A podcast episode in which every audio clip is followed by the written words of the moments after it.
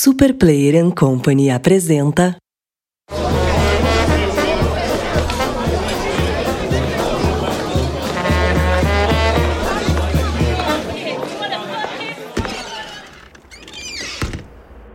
Introvertendo, um podcast onde autistas conversam.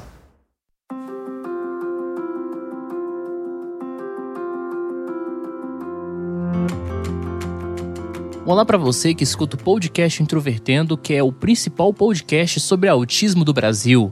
Meu nome é Thiago Abreu, sou jornalista, host deste podcast, diagnosticado com autismo em 2015, e hoje nós do Introvertendo trazemos uma discussão fundamental quando se trata de autismo. E eu sou o William Timura, eu também sou diagnosticado com síndrome de Asperger, faço mestrado em informática na educação no Instituto Federal de Ciência e Tecnologia do Rio Grande do Sul e a minha pesquisa é justamente autismo, mais voltado para um viés educacional. E também sou alguém que adora pesquisar sobre o autismo, né? Além de ser um autista. E agora estarei muito mais aqui no Introvertendo e também gosto muito dessa discussão mais básica, digamos assim, sobre o autismo e que, no final das contas, acaba sendo, eu acho, a discussão mais importante quando a gente fala sobre conscientização do autismo. Exatamente. O Introvertendo tem quase dois anos, mas nós nunca falamos, né, durante todo esse período, sobre o que é o autismo. Então, esse episódio é para a gente falar sobre a dificuldade que é nesse sentido de definirmos, né, o chamado transtorno do espectro do autismo, o TEA. Inclusive, Thiago, eu imagino que as pessoas que viram o título aqui, né, desse episódio do podcast, mesmo as pessoas que já acompanham há algum tempo, provavelmente pensaram assim: nossa, mas esse tema é muito básico.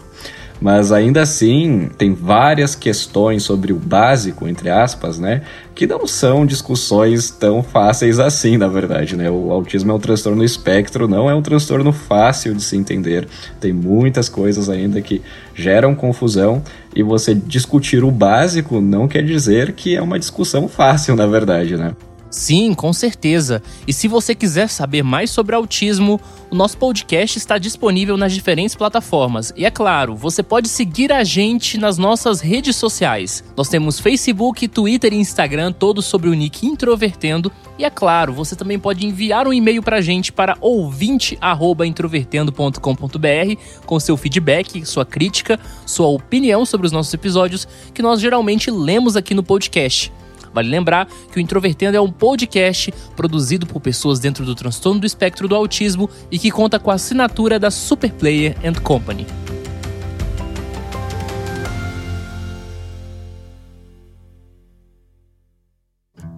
Antes de entrarmos propriamente dito na discussão sobre o que é o autismo, nós precisamos fazer uma visão geral sobre a história do autismo.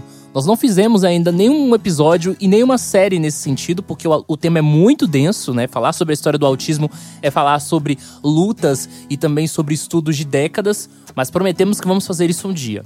No geral, o autismo é um termo que surgiu da esquizofrenia. Era definido como aquele distanciamento da realidade que geralmente é típico dentro do contexto da esquizofrenia. Foi somente na década de 40 que nos Estados Unidos Conor estudou o chamado autismo de grau 3 e lá na Europa, o Hans Asperger estudou o autismo que hoje a gente chama de autismo de grau 1. Nessa época, o autismo ainda era considerado uma sentença de morte ou de total incapacidade. Inclusive, autistas geralmente não tinham o direito de frequentar a escola as mães eram consideradas culpadas pelo autismo de seus filhos. Mesmo assim, em contraposição ao pensamento vigente da época, muitas mães e alguns pesquisadores começaram a lutar pela inclusão de autistas nos ambientes sociais, incluindo principalmente inicialmente a escola. Inclusive, eu fico imaginando, né, os primeiros pais a receberem um diagnóstico de seus filhos, né? Tudo isso aconteceu, começou a acontecer na década de 40, né? Então a gente não está falando de um diagnóstico que há muito tempo é compreendido. Essa condição é relativamente recente e eu imagino as primeiras pessoas, é, isso a gente está falando aqui de até três décadas, duas décadas atrás, né? Que tem o seu filho diagnosticado com autismo e ao mesmo tempo tem uma corrente, que vamos dizer assim, né, científica, entre aspas, que diz que é, possivelmente uh, a condição dos seus filhos é por conta de falta de afeto da mãe ou do pai. E aí você imagina, né? Você como um pai ou você como uma mãe que tem todo o amor pelo seu filho e ao mesmo tempo ali uh, uma série de profissionais, uma corrente científica, entre aspas, novamente, que diz que a culpa da, do seu filho ter nascido daquela maneira é por falta de afeto de sua parte. E assim, eu fico imaginando que deve ter sido assim uma experiência horrível, infelizmente, né, para alguns pais ao longo da história do autismo. Sim, imagino a dificuldade que essas pessoas passaram aí entre a década de 40, 50 até os anos 60 até que começaram as primeiras lutas, né, de forma mais significativa e mais organizada, principalmente nos países anglófonos. E relacionando aqui com o cenário, né, do nosso próprio país, uh, eu acho que todo mundo vai concordar que hoje a gente discute muito mais autismo do que a gente discutia antes, né? E eu vejo justamente que isso se deve ao fato, grande parte, de justamente termos conquistado o direito, né, das pessoas com autismo também de estar na escola regular, né? Uma vez que a lei brasileira de inclusão vê então, né, estipula que é, as pessoas com autismo devam estar na escola regular. É, eu vejo que esse tema tem ganhado muito mais, né? É, tem se falado muito mais sobre isso, porque justamente a lei, infelizmente, por si só, não garante que eles vão ter um bom convívio, vão realmente desenvolver habilidades na escola. Então isso gera uma série de questões, né, que envolve todas as esferas, professores, profissionais de saúde e etc.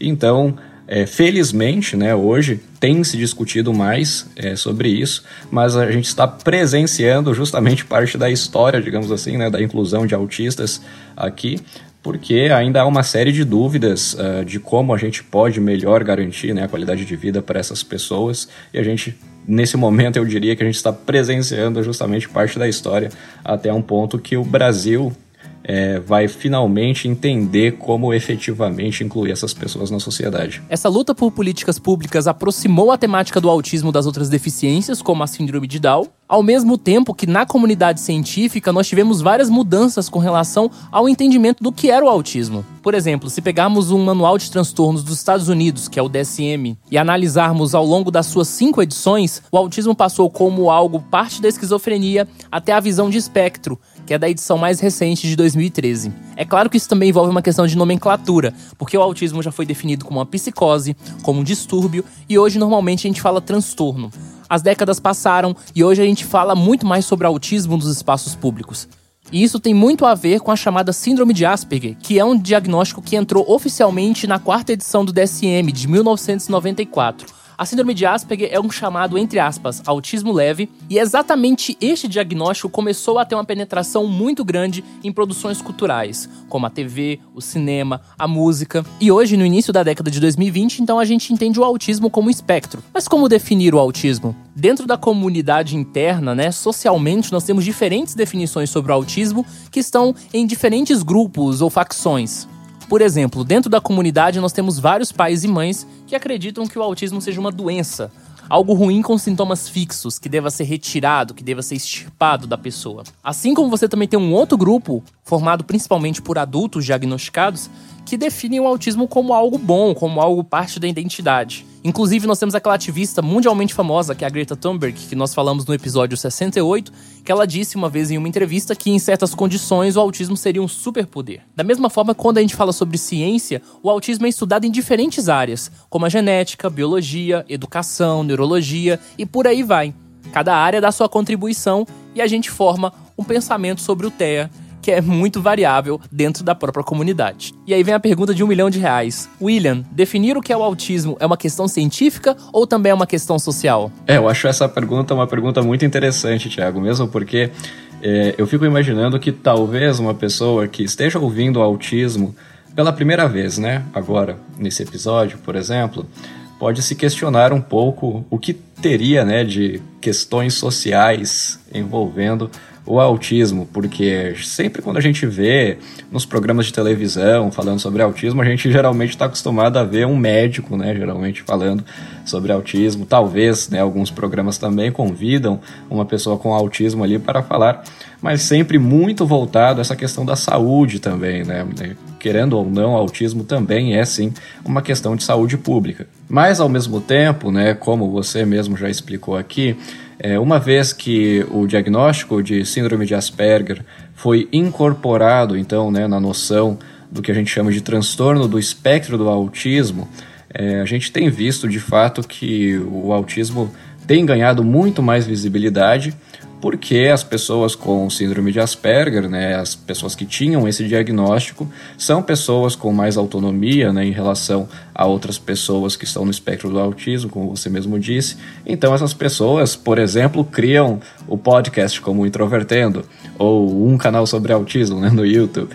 E é claro, não quero fazer merchan aqui, mas existem vários outros autistas que acabam produzindo conteúdo, é, também se tornam ativistas né, da causa, estão se manifestando através da internet, não somente através da internet também, mas em espaços públicos, em congressos, em simpósios. E juntamente com isso, então, eu vejo um surgimento muito nítido de vários aspectos né, socioculturais, digamos assim, do autismo, várias uh, pautas relacionadas a políticas públicas, né, a questões também, uma cultura sendo criada, na verdade, né, entre as pessoas com autismo.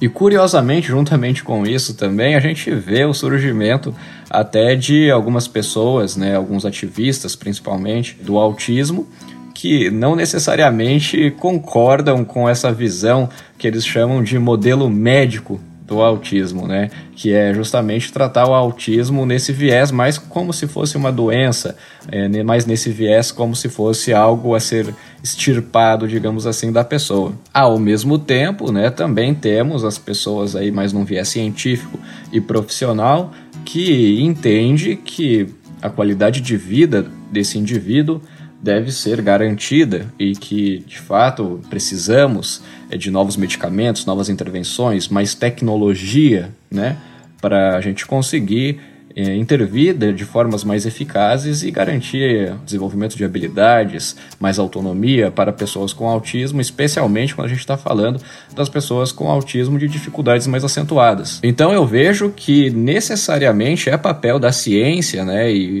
pesquisadores de, de várias linhas, tanto a neurocientífica quanto na genética, é, de se tentar compreender melhor, o mais precisamente possível, né, uh, o autismo uh, em todas as esferas, para a gente conseguir entender, uh, ter um modelo muito preciso, então ter previsibilidade sobre a condição daquele indivíduo, porque quando a gente consegue definir melhor, teorizar melhor, a gente consegue ter uma previsibilidade sobre como vai ser o futuro dessa pessoa e o que, a gente pode fazer para garantir a qualidade de vida dela. E conforme as pesquisas vão avançando, né, essas pesquisas são publicadas é, geralmente em um manual de diagnóstico, né, como aqui foi citado, como por exemplo o DSM-5, que é o manual mais atualizado em termos de diagnóstico, né, que auxilia o profissional a diagnosticar condições, é, especialmente transtornos mentais. Só que curiosamente, quando você, de acordo com a compreensão da ciência né, é, se manifesta através é, desse manual e conforme pessoas são diagnosticadas com essas condições, ela tem um impacto social, no sentido de que né, essas pessoas com essa mesma condição, elas vão conseguir, elas vão começar a, a, enxergar pontos em comum que todas essas pessoas têm, dificuldades em comum, por exemplo, na escola, no trabalho, no transporte público, enfim, todas as esferas. E conforme essa comunicação vai acontecendo, bandeiras e movimentos sociais vão surgindo. E aí acontece esse fenômeno social, né? Torna, acaba se tornando não somente uma condição médica, vamos colocar assim, mas também se torna uma questão de identidade para muitas pessoas. Mesmo porque um bom convívio social também é parte, é claro, dessa condição, né? Quando a gente fala sobre autismo, a gente logo lembra dificuldades de interação social, né? Uma comunicação atípica, dificuldade de se fazer amigos. Então, inevitavelmente, acaba sendo também é, uma pauta social, né? Vamos colocar assim. E eu vejo também que o, o, interesse e o que se discute na esfera social, digamos assim, nos espaços públicos, o que a gente discute, até mesmo esse episódio de podcast que a gente está produzindo, isso também manifesta interesse por parte da comunidade científica do que eles devem pesquisar ou deixar de pesquisar. Concordo totalmente. E eu acho que a nossa dificuldade em entender o autismo vem pelo fato dele ser um transtorno espectro. Ou seja, um autista nunca vai ser igual ao outro. Talvez as pessoas nos conheçam, né? Ouçam a gente no Introvertendo, no seu canal do YouTube, e tenham uma visão sobre o autismo. Aí elas vão na associação de autismo da cidade delas, conhecem outros autistas que são geralmente atendidos e não vão enxergar uma conexão entre nós e eles. E isso com certeza deve bugar a mente das pessoas. Não, certamente, Thiago. Inclusive, uma das coisas que eu sempre falo é que o autismo ele é um transtorno espectro. Então, mesmo entre, mesmo se o transtorno não fosse um transtorno espectro, ainda assim teria sua dificuldade de se compreender esse transtorno, porque no final das contas a gente está falando sobre seres humanos e, obviamente, todo ser humano é diferente de outro ser humano, né? Mas quando a gente fala sobre um transtorno espectro, ao mesmo tempo que haverá sim semelhanças, né, características semelhantes entre todas as pessoas com esse transtorno, só que os níveis de dificuldade, os tipos de apoio que essas pessoas no espectro do autismo precisam, eles variam e podem variar muito, na verdade, né? Sim, também há de acrescentar que temos uma discussão bem grande sobre comorbidades. Isso ajuda bastante a criar diferenças entre autistas. Nós temos autistas com depressão, autistas com ansiedade, autistas que só têm autismo, autistas com deficiência intelectual, autistas com altas habilidades. É um repertório muito grande de condições dentro de um mesmo transtorno espectro. É curioso que eu vejo no discurso de alguns cientistas e até pessoas comuns dentro da comunidade que o correto não é falarmos mais sobre autismo, mas sim sobre autismos, várias formas diferentes de se manifestar um mesmo diagnóstico nos indivíduos. Com base nisso, eu te pergunto: precisamos de uma concepção única sobre o autismo? É, eu acho que para esse momento, né, é, principalmente depois de 2013, com o surgimento do DSM-5, né, a última versão do manual de diagnóstico que revela o consenso do que a gente tinha de evidência científica para como a gente compreende né, o autismo, é, a melhor visão que a gente tem, a melhor maneira de se entender o autismo é dessa maneira unificada. Então é mais fácil a gente pensar que todas as pessoas que antes era síndrome de Asperger, autismo infantil e etc., todas as outras condições, é, é, mais fácil de compreender todas essas pessoas que tinham diferentes condições com diferentes nomes, só que ao mesmo tempo todo mundo, todo mundo eu digo, né, principalmente profissionais, sabiam que no fundo, no fundo aquilo era um tipo de autismo, entre aspas, né? Fica mais fácil da gente conseguir compreender todas essas condições em apenas algo que a gente vai chamar de autismo, ou espectro do autismo. Mas é claro que a pessoa com síndrome de Asperger, em comparação à pessoa com diagnóstico de autismo infantil, por exemplo, com diversas comorbidades, quando você conhecer essas pessoas, ou quando elas irem para a escola, por exemplo, é, definitivamente você deve esperar que essas pessoas vão precisar de níveis de apoio diferentes. Então, por isso, juntamente com a noção unificada do espectro do autismo, também veio a noção de níveis. Então a comunidade do autismo também passou a adotar o que eles chamam de graus do autismo, né? Então a gente fala assim: "Ah, esse aqui é o grau leve, ah, esse aqui é o autismo grau moderado ou autismo grau severo, né, para especificar um pouco melhor né, os níveis de dificuldade e a necessidade de apoio que essas pessoas precisam. E nesse momento, para a compreensão científica que a gente tem hoje, eu entendo que a melhor forma da gente compreender autismo é dessa maneira. E principalmente eu vejo uma utilidade em se compreender dessa forma, porque ela deixa um pouco mais claro que quando a gente fala sobre autismo, a gente está falando sobre níveis de dificuldades que podem sim flutuar ao longo da vida, né? Então, a gente já sabe que com intervenção precoce, principalmente, é, uma pessoa com autismo que foi diagnosticada principalmente aos dois anos de idade, por exemplo, que é uma idade ótima para se ter o diagnóstico, e com intervenção adequada, a qualidade de vida dessa pessoa pode aumentar muito em comparação a outras pessoas que também foram diagnosticadas com autismo, mas que não receberam intervenção específica. Por outro lado, também acredito que devo, devemos esperar que, conforme a ciência vai avançando e a gente vai entendendo e compreendendo mais é, como o autismo é, quais são os tipos de autismo, digamos assim,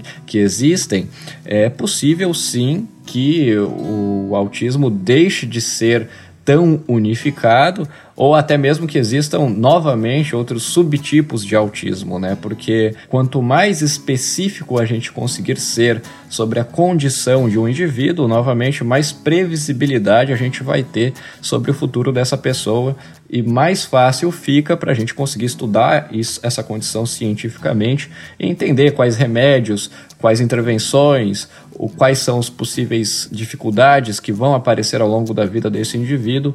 E então uh, eu vejo sim uma utilidade da gente conseguir ser cada vez mais específico sobre as condições, as múltiplas condições que existem aí no que a gente chama de espectro do autismo.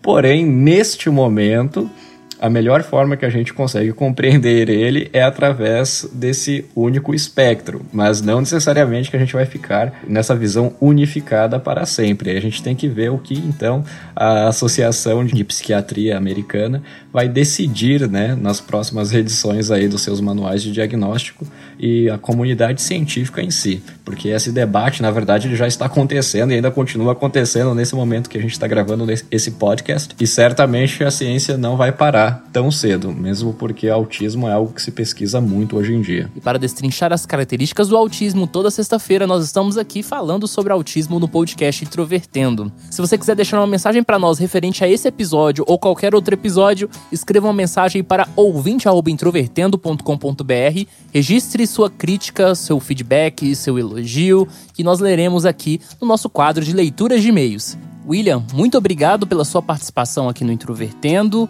agora fixa, né, constante com a gente. E se você quiser conhecer o canal do William, se chama Um Canal sobre Autismo lá no YouTube. Imagina, Thiago, o prazer aqui é todo meu de estar aqui no Introvertendo. Como eu disse no início do episódio, não é porque é um tema básico que significa que seria uma discussão simples. Pelo contrário, né, a gente viu aqui que há várias discussões que são muito delicadas. Entre a própria comunidade do autismo, há até um certo conflito de perspectivas algumas vezes, né? É, e a gente vê que o processo todo da compreensão científica até o momento que isso se revela em um manual e depois que se revela em um manual de diagnóstico, como os profissionais diagnosticam as pessoas e uma vez que elas são diagnosticadas, ainda há uma série de aspectos culturais e sociais para se falar sobre, né, a produção de conteúdo que os autistas têm falado sobre e também novamente isso influencia no que os próprios cientistas vão pesquisar. Então assim, é, espero que a gente tenha conseguido passar um pouco dessa perspectiva aqui nesse episódio. Autismo, felizmente, tem sido um tema de maior debate, mas eu e você que estamos inseridos na comunidade do autismo, a gente sabe que há uma imensidão, né, na verdade, de discussões que giram em torno disso. Não é apenas um diagnóstico e acabou. É, também tem todas as questões de saúde, educação, inclusão social. E eu acho muito legal que a gente possa ter trazido um pouco, pelo menos, dessas discussões aqui nesse episódio. E siga ouvindo a gente que vem aí leituras de e-mails. Olá pessoal, chegamos em mais um bloco de leituras de e-mails para vocês. O nosso primeiro e-mail de 2020 vem do Alex Crema e ele escreveu um texto muito legal pra gente, então vou ler aqui e responder as dúvidas dele. Olá pessoal do Introvertendo, tudo bem com vocês? Primeiramente gostaria de parabenizá-los pelo podcast. Confesso que não curti até então esse formato de mídia, mas gostei tanto do conteúdo e da forma que conduzem o podcast que, quando percebi, já havia escutado vários episódios. Eu tomei conhecimento do que a síndrome de Asperger há alguns meses, assistindo o vídeo de um programa de TV no YouTube. Eu não sei explicar, mas tive uma identificação muito forte com a participante do programa, com seu jeito e tudo mais, até que em determinado momento ela mencionou ser portadora da síndrome. Isso me intrigou bastante e eu resolvi me aprofundar no assunto e ler um pouco mais sobre o que é, causa, sintomas e etc. Foi um choque. A cada artigo, comentário ou fórum que eu lia parecia que havia um descritivo completo da minha vida de como eu me sentia, do que eu já passei e de como eu vejo o mundo. Nos comentários de um blog, vi a indicação do Introvertendo e resolvi procurar vocês. Especificamente, os episódios 1, 38, 53 e 54 me marcaram bastante, pois acho que foi a primeira vez que me senti compreendido, mesmo tendo esse contato indireto com vocês apenas como ouvinte. É claro que em vários momentos o choque veio à tona de novo, por ouvir de vocês características muito particulares minhas, risos. Eu não quero e nem vou, de forma alguma, ficar com autodiagnóstico, seria muito irresponsável da minha parte. Por isso estou iniciando minha saga do diagnóstico. E por isso também eu resolvi escrever aqui, pois sei que quase todos vocês que tiveram um diagnóstico tardio passaram justamente pelo que eu estou passando agora, que é uma forte identificação dos sintomas junto com a insegurança do diagnóstico e até mesmo um pouco de medo do que está por vir. Acho que essa mensagem é mais parte de um desabafo, pois eu precisava falar com alguém e não me sinto seguro em abrir essa suspeita com amigos próximos ou família, justamente por não ter diagnóstico e saber que possivelmente não vou ser compreendido. Mais uma vez, eu sempre fui taxado como estranho, sempre me senti deslocado do mundo e muito frustrado com essa situação. Tomei como verdade que eu poderia ser depressivo, mesmo eu nunca acreditando de forma convicta nisso, pois ouvi muitas vezes que eu precisava de tratamento psicológico. Ouvir isso das formas que eu ouvi foi tão traumático que eu nunca me encorajei em buscar ajuda. Eu sei muito bem que a depressão é uma doença séria e que requer tratamento, mas eu sempre achei que buscar ajuda com esse foco me levaria a viver uma vida que talvez não seria minha, sabe?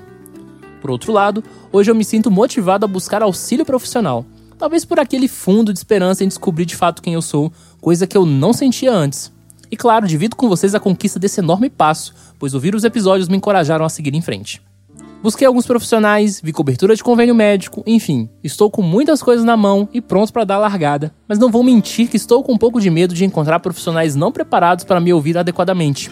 Ouvi em alguns episódios que vocês passaram por isso e queria algumas dicas de como lidar com uma situação potencialmente frustrante. Em outro episódio, também ouvi que a gente não vai chegar no profissional afirmando que tem, mas eu também não estou aberto para um leque de questionamentos de coisas às quais eu não me identifico. Pode parecer um pouco confuso, pode parecer que eu quero impor uma coisa, mas não é isso. Vocês sabem, né? Outra dica importante que queria ouvir de quem tem experiência no assunto, risos, é por onde começar. Devo procurar um psicólogo ou um psiquiatra? Ou os dois juntos? Acho que é isso. Obrigado pelo espaço para desabafo e ficarei muito feliz de ouvir vocês conselhos e dicas sobre essas minhas dúvidas e receios. Se me permitirem, dividirei com vocês meus próximos passos. Obrigado mais uma vez e parabéns por terem criado o Introvertendo. Vocês são incríveis.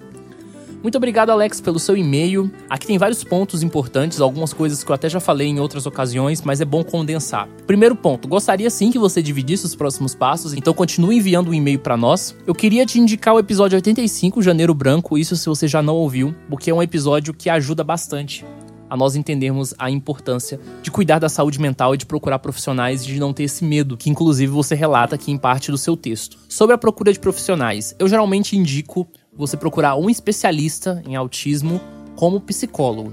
Você procura esse profissional, desenvolve uma relação com ele, ele vai verificar a possibilidade de um diagnóstico e aí ele vai te encaminhar para um psiquiatra ou um neurologista que tem especialidade na área e que vai saber fazer o processo de forma responsável. Procurar diretamente o psiquiatra é muito arriscado, porque o serviço de psiquiatria no Brasil já recebe muitas críticas e nós temos muitos profissionais que não têm habilidade e nem mesmo conhecimento atualizado sobre o TEA, não só em termos de vida adulta, mas também na infância. É bastante complicado. Se você tiver dúvidas em qual profissional procurar na sua cidade, nós temos um post no Instagram relativamente antigo, então você pode procurar lá no nosso feed que nós abrimos espaço para que os nossos ouvintes comentassem indicações de profissionais nas suas cidades. Se você mora numa grande metrópole, com certeza alguém já comentou a indicação de algum profissional do mesmo município que você reside. Queria que vocês que acompanham o Introvertendo escrevessem pra gente.